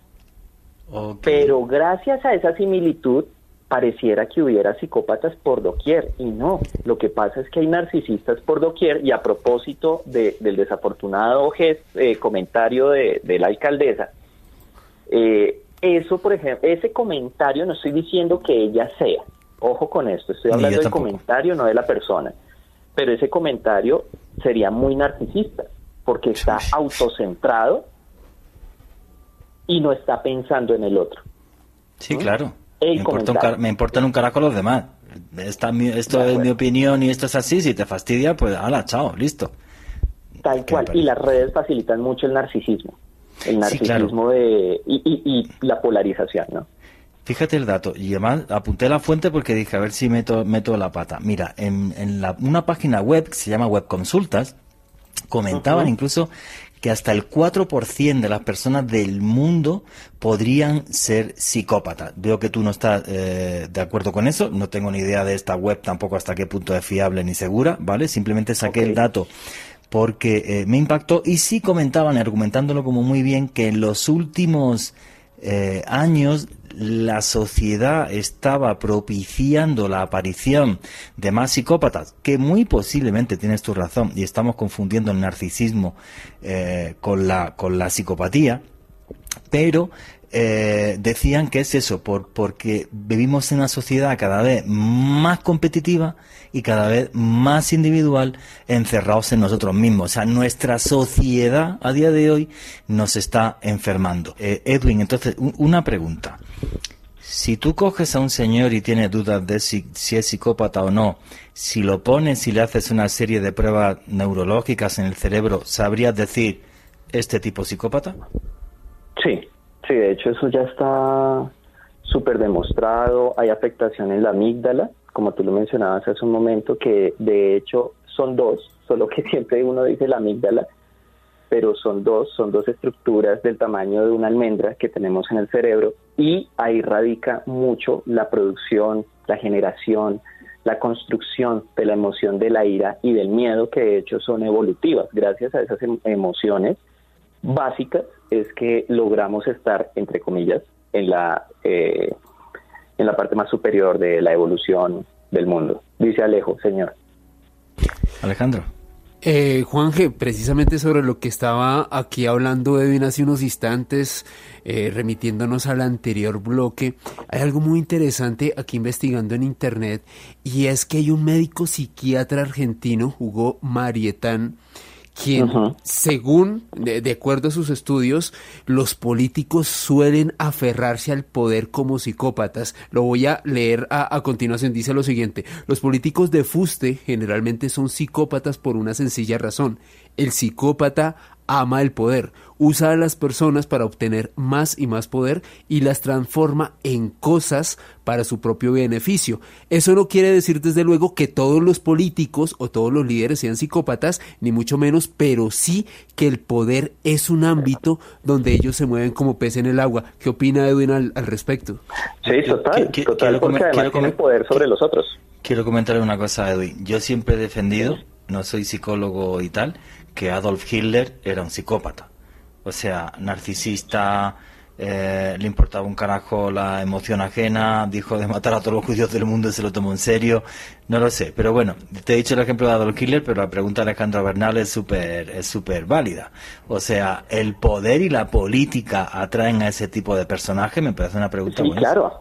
Lo que, lo que estaba mencionando hace un momento es que, por supuesto, es decir, la posibilidad de estar en un cargo alto aumenta la posibilidad de que pueda ejercer poder sobre otras personas que están por debajo. y eso obviamente va a retroalimentar esa satisfacción del dominio sobre otros. Entonces, de hecho, eh, ya que lo encontraste, Alejo, genial recomendación. Eh, eh, Hugo Marietán es uno de los expertos sudamericanos en psicopatía y de hecho en su canal de YouTube tiene varias conferencias pequeñitas donde explica incluso la psicopatía en mujeres, porque a veces solo se piensa que son hombres, y eh, si no estoy mal, si mi memoria no me falla, también psicopatía en menores de edad. Entonces es algo interesante para explorar porque ha trabajado mucho el tema en relación a, la psicopatía y todo el espectro de, comportamientos, de escenarios y de causas. Ahora, rapidito, con Hitler, yo la verdad no estaría muy seguro, yo veo más el rasgo psicopático con Himmler, con Henry Himmler. Bueno, yo, te voy a decir una cosa, insultos en arroba Juan G. Vallejo. Eh, Adolf Hitler, sabéis que era vegetariano, no comía carne. Heinrich Himmler era animalista, se desmayó en los toros en Barcelona. Entonces, claro, o sea, tienen un perfil psicológico muy extraño, ¿sabes? O sea, uno no come animales y tal como si fuera un monje budista y el otro era animalista, pero en cambio que maten 100 millones y medio de judíos, pues como que no me importa. Eh, esto no es normal. Eso es lo interesante, eso es lo interesante, Juanje, y es que a propósito de, de, de, de uno de los tuiteros que mandó un mensaje y habla de los matices, hoy en día lo que se comprende también es que el psicópata no es psicópata puro, así como yo se los describí hace un rato, sino que hay matices. De hecho, hay psicópatas que genuinamente se pueden enamorar. Pese a lo que les dije hace un momento de que, son eh, de que sus emociones son superficiales, no, se enamoran genuinamente y pueden, y pueden mm, eh, construir una familia genuinamente, pese a que con otras personas sean abusivos psicológicamente y demás, siente amor, ¿sí? Otros realmente pueden sentir culpa, remordimiento, incluso empatizar en un punto con la víctima a tal, a, tal eh, instancia de decirle, ¿sabe qué? Váyase. Y no la mata o no la viola. ¿sí? Entonces, no son absolutos, los seres humanos no somos absolutos. Eh, eh, el ejemplo de mi papá, él no fue un absoluto en cuanto a, a las corridas de toros, ¿sí? Y en el tema de salud mental siempre va a haber situaciones del entorno que nos van a, modificar, que pueden cambiarnos e incluso personas o creencias que pueden cambiar aquello que culturalmente se piensa incambiable. Hay un libro a propósito de lo que te estaba mencionando ahora, sino que no lo encontré, pero se titula El nazi y el psiquiatra. Qué bueno. Em, Alejo, Alejo ya dijo, ¿qué pasó Alejo? Cuente. No me sentí identificado, pero, pero gracias por la referencia. ¿Pero por qué? ¿Por lo de nazi o por psiquiatra? No me asustes, Psiquiatra. Miren, en realidad es un libro que les recomiendo muchísimo porque son los orígenes de la criminología aplicada y es un psiquiatra de apellido Kelly que después se volvió incluso influencer en su época, precisamente por la experiencia que tuvo al tener que analizar, evaluar, diría, sería el término correcto, a todos estos grandes, eh, grandes líderes nazis que capturaron para determinar si eran aptos de asumir los famosos eh, juicios de Nuremberg. ¿Mm? Y es la historia real, es novelada, pero empieza a narrar y se van plasmando fragmentos de, de las evaluaciones de Kelly, de cómo vio a uno, qué pasó con Rudolf Hess, cómo lo percibía, y en fin, una cantidad una, una, una, un espectro de análisis impresionante y ahí con lo que va describiendo de estos líderes, uno empieza a dilucidar, oiga, sí, quizás Hitler fue el más famoso, el más visual, el más reconocido, casi que el emblema de un fenómeno, pero no seremos nosotros los que realmente le estamos, no sé, como que lo estamos revistiendo de mayor maldad de la que realmente tenía. No sé, obviamente ustedes dos son los más expertos sobre el tema, pero a veces yo creo que se vilifica más a las personas o a ciertos individuos en ciertas situaciones de lo que realmente son. Es decir, o los volvemos extremadamente malos para poder explicar lo que hicieron, porque verlos regularmente buenos no nos sirve. Vamos a ver, pero esto, es muy curioso. Yo he hablado de Hitler muchas veces, he hecho muchos programas de nazismo. Hay una cosa que es eh, curiosa, insultos arroba Juan G. Vallejo. Em, Adolf Hitler, por ejemplo, no sé si sabéis esto, cuando Adolf Hitler no tenía una comida de Estado o de algo así importante, él comía con el servicio. Y eh, le encantaba hacer chistes y, imitaciones, y le encantaba imitar a Winston Churchill. Y la gente que le rodeaba decían que era el tipo más agradable eh, y amable eh, del mundo. O sea, que es una cosa muy, muy, muy loca. Me refiero a la gente del servicio, los camareros, el cocinero, el tal, los que estaban en el famoso nido del águila y toda esta historia, ¿no? Eh, eso me parece alucinante. Luego hay otra historia, hablando del nazismo, y eso hacemos otro día un programa, tío, sobre esto, sobre el origen del mal o tal, porque hoy no va a dar tiempo. Adolf Eichmann, el famoso creador de la solución final, cuando le trincan en Argentina y lo llevan a Israel para hacerle un juicio. Hay una película muy buena sobre esto, no, recuerdo el título ahora. Los israelíes eh, contrataron uno de los mejores realizadores del mundo para que para que grabase el juicio, para que filmase el juicio y se emitiera a nivel a nivel israelí y mundial. Y eh, el tipo en la película y en la realidad pasó así, insistía a los cámaras tómenle un primer plano, porque cuando se sentaba una señora que había estado en Auschwitz contaba tal cantidad de atrocidades que había vivido que todo el tío decía, va a llorar. Y le decía uno de los judíos que estaba en el control, no va a llorar, va a repetir siempre lo mismo. Yo seguía órdenes y además lo que creé evitaba el sufrimiento de la gente. Era mejor morir gaseado rápido y tal que no morir seis meses en un campo de concentración pasando hambre y penuria. O sea, encima iba de que era un santo, ¿vale?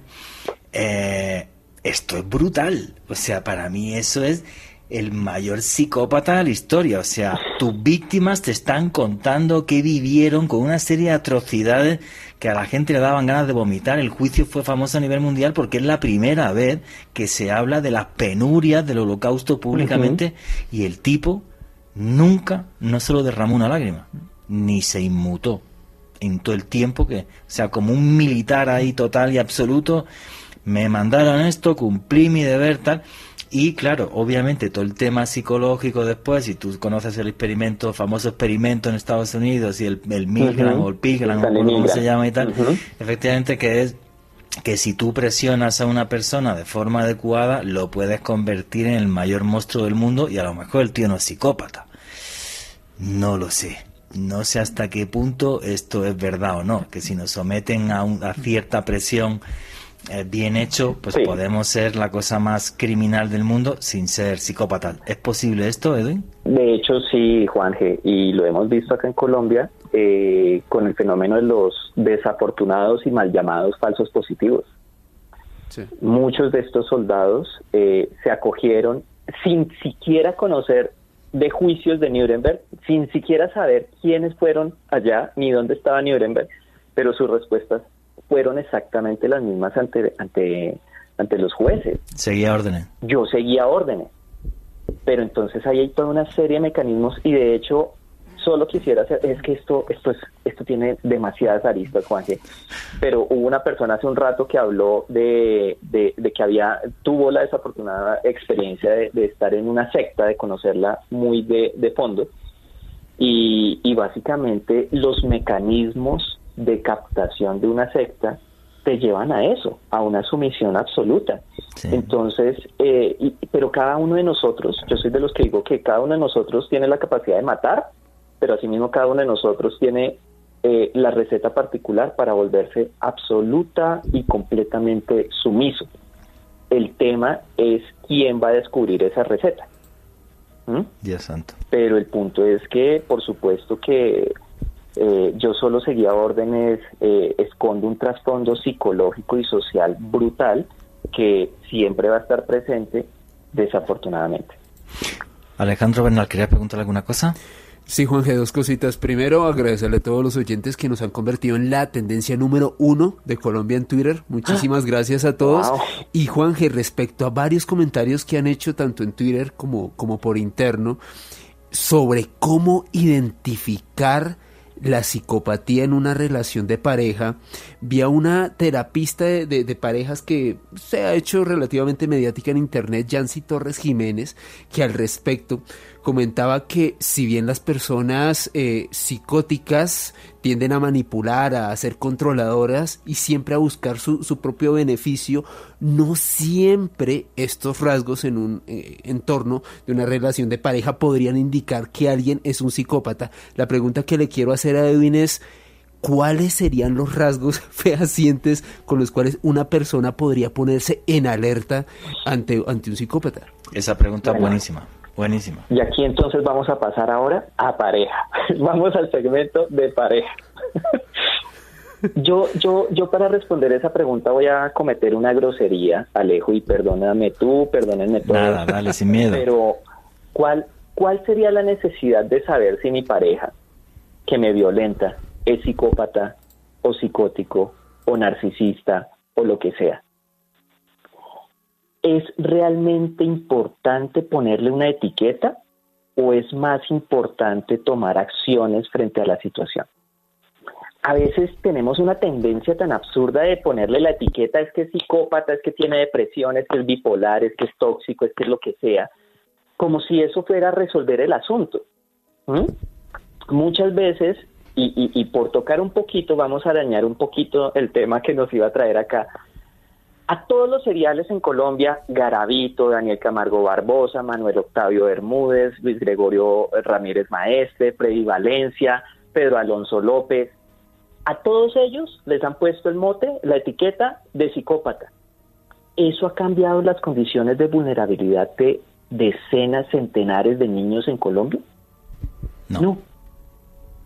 Entonces, yo entiendo ese interés porque de hecho esta, esta charla y este debate lo tuve el año pasado en un, en un live que hicimos y, y yo entiendo el interés como la necesidad de entender qué le pasa al otro por la cabeza para que se comporte de determinada manera. Pero realmente si somos justos con la realidad, ¿qué, ¿de qué va a cambiar? ¿Cómo va a cambiar el hecho de que si le pones a tu pareja que es un narcisista, que es un psicópata, que es lo que sea, ¿cómo va a cambiar eso que él deje de violentarte, de manipularte, de controlarte, de maltratarte incluso físicamente? ¿Lo va a cambiar? No, pero, pero, pero, yo entiendo que la gente diga, oye, ¿tiene mi pareja o mi amigo rasgos psicopáticos? Es que son muy heavy, tío. O sea, quizás a lo mejor, no sé si les tenemos un miedo desproporcionado, porque, bueno, ya te digo que el mes que viene hacemos un programa de psicópatas, te molesto otra vez ya porque no hemos contado ni un caso, ¿vale? Pero yo sí, yo sí, sí entiendo que, que, que, sea una cosa que nos preocupe mucho, en el sentido de decir, lo que tú has dicho. O sea, si el 1% de la población son psicópatas, que me parece una barbaridad increíble, vamos a decir el 0,5 y el otro 0,5 narcisista, o idiota, llámalo como quieras. Eh, pero, pero oye, que esto, que te fastidia la vida. Porque el tío además claro. es que es inteligente, simpático, gana plata, tal. O sea, el tipo no es un idiota. No, no, no. Claro, y no sé hasta qué punto esto es de las películas, porque tú has dicho también que hay muchos racos que a lo mejor hay un psicópata que es tonto, no son todos inteligentes, ¿vale? Claro.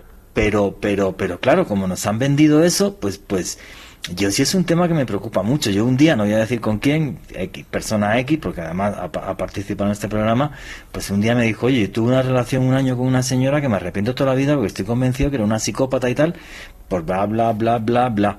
Eh, entonces, eh, no, no, no sé, tío, pero esto preocupa un, un montón. Claro. No hay, no hay No, una o serie sea, yo- de, yo- de- de- no sé, como de, no sé cómo decirlo, de indicios o de algo en el que uno tiene que decir, ojo, alerta, o no. O simplemente Yo- que pienso- si el tío es mala persona y te violenta, pues ya está, da igual que sea psicópata, aléjate. Exactamente, exactamente. Mira, Lo que pasa es que en las relaciones, y, yo lo digo también por experiencia, por haber estado en, relaciones complicadas, problemáticas, no voy a decir tóxico porque en realidad el término tóxico me parece lo más, eh, eh, en sí mismo ya es violento. Decirle tóxico a una persona eh, ya es muy violento. ¿sí? y yo personalmente, como les decía al principio, prefiero evitar, como ayudar con el lenguaje a evitar la violencia. Pero sí, sí, sí tuve relaciones problemáticas, conflictivas. Y lo cierto es que, miren, eh, en este espacio de pareja, mi recomendación es la siguiente. Tú puedes tener muchas expectativas de una vida, de un futuro con la otra persona. E incluso puedes engañarte creyendo que la puedes cambiar o que la otra te va a cambiar. Pero hay cosas que son de estructura y claramente, aunque en toda relación va a haber conflictos, va a haber diferencias, porque somos seres humanos, ¿sí?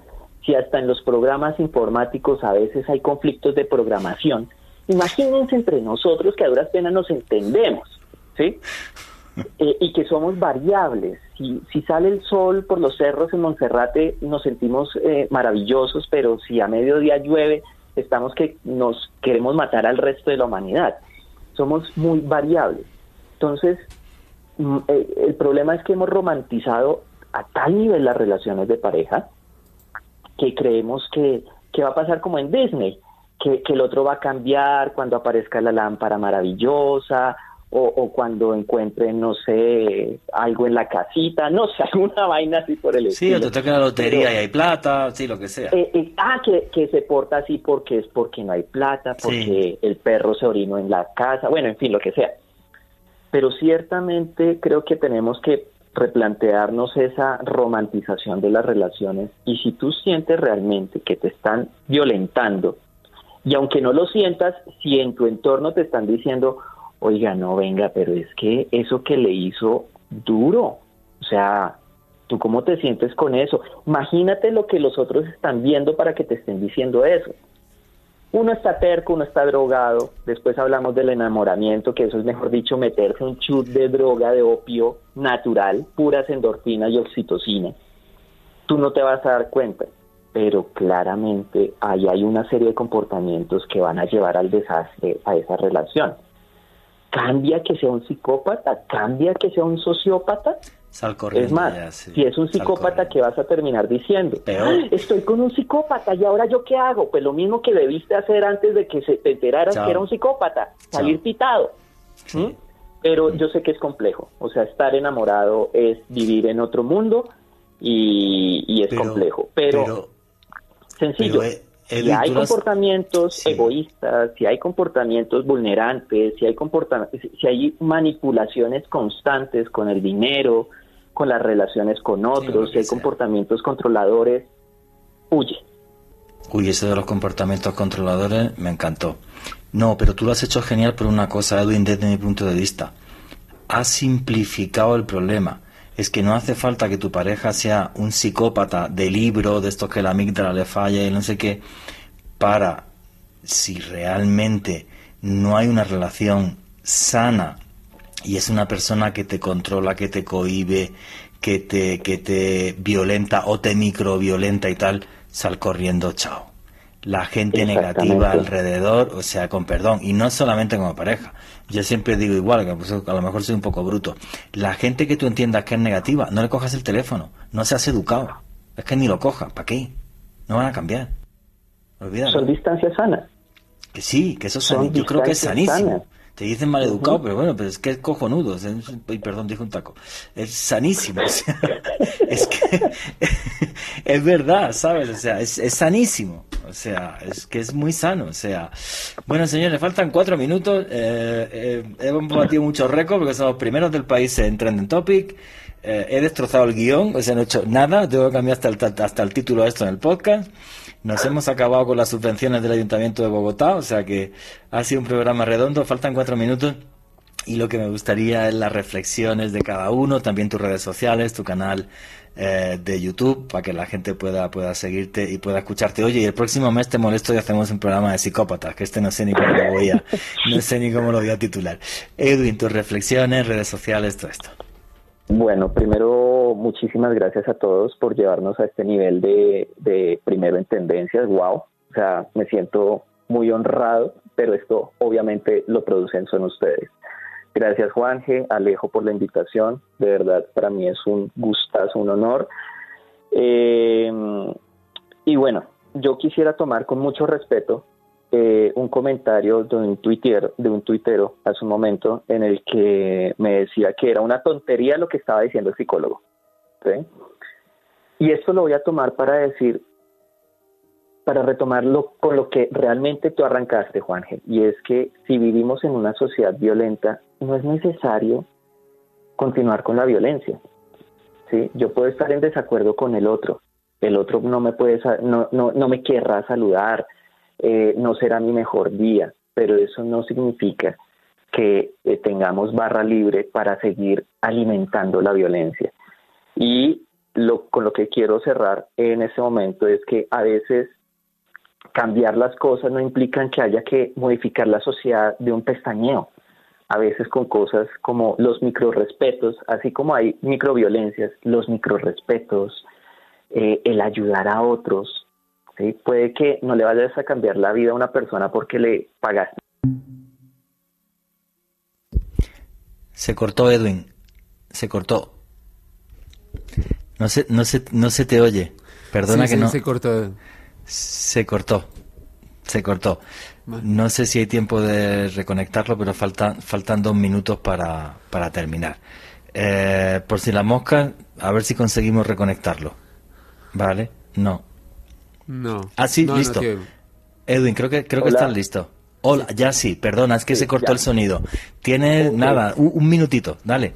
Un minuto. Nada, lo que les decía, evitemos la violencia desde nosotros, ayudemos a los otros desde pequeñas acciones, que con pequeñas acciones se pueden hacer grandes cosas. No pensemos en grande, pensemos en pequeño, que eso también es humildad y es compasión por los demás y mejoremos una sociedad que creo que puede mejorarse, todas se pueden mejorar y huyan de gente negativa, por favor. Edwin, eh, tus redes sociales y tu canal de YouTube. Ah, ok. Eh, YouTube Edwin Olaya, resto de redes E Olaya M, sobre todo en Instagram eh, y Twitter. Todos bienvenidos, se aguantan lo que haya ahí, no todo es científico, también hay para divertirse. Muchísimas gracias, amigo. Alejandro Bernal tiene 20 segundos.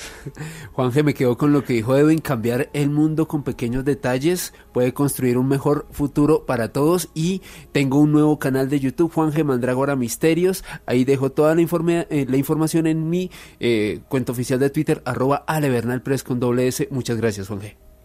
Muchísimas gracias a ti, amigo. Bueno, pues creo que tengo medio minuto escaso y bueno, deciros que hoy he destrozado el guion como nunca en mi vida en un programa de radio, estos preguiones que me hago, y creo que ha merecido la pena. Hemos acabado primero del país en Trending Topic, creando un gran debate en redes sociales, y simplemente hice lo que como periodista y como ser humano eh, hago siempre, intentar ser yo mismo, y es verdad todo lo que he dicho esta tarde leyendo sobre este tipo de historias, me asaltó esa pregunta sin cesar. ¿Por qué es y de dónde viene la violencia, ese origen de la violencia y por qué una sociedad como esta, donde he conocido a la gente más maravillosa de mi vida, está triturada por la violencia desde hace siglos en un ciclo eterno que parece que no tiene fin. Pues yo creo que si todos hacemos lo que ha dicho Edwin Olaya, poner un granito de arena en lo que hacemos cada día, podremos salir de ese bucle eterno que parece que nos hunde. Y nunca, nunca olviden que vivimos en un mundo mágico porque está repleto de misterio.